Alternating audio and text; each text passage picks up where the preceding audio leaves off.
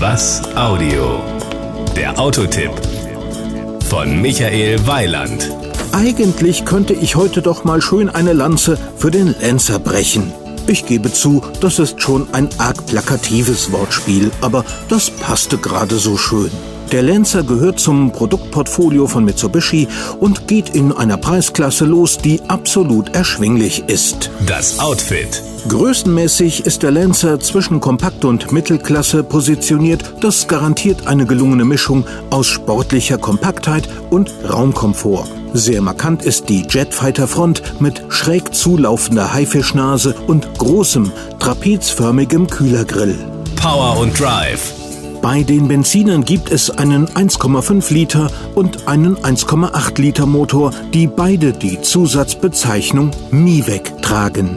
Die PS-Werte liegen hier bei 109 und 143 PS. Freunde des Selbstzünders können auf einen 2,0 Liter DID mit 140 PS zugreifen.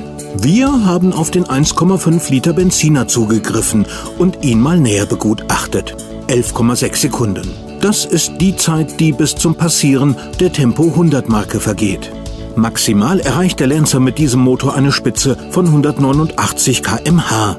Schauen wir noch auf die Verbrauchswerte. Hier kommen wir zu einem Euromix von 6,1 Litern superbleifrei auf 100 Kilometer. Aber es gibt noch einen weiteren interessanten Aspekt. Denn Mitsubishi forciert seine umweltbetonte Produktstrategie mit neuen Varianten für den kombinierten Betrieb mit Benzin und Autogas Liquefied Petroleum Gas. Der Lancer ist als Sportlimousine und Sportback sowohl als 1,5 Liter als auch als 1,8 Liter auf diese Kraftstoffart umrüstbar.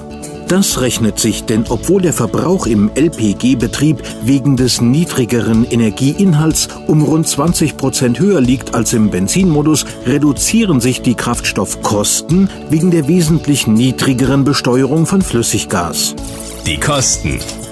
Ab 14.990 Euro gibt es den Lancer als Limousine. Der Umbau auf das zusätzliche Autogas liegt bei überschaubaren 1.890 Euro.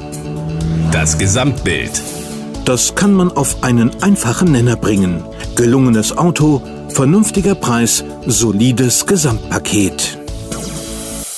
Das war ein Beitrag von Michael Weiland.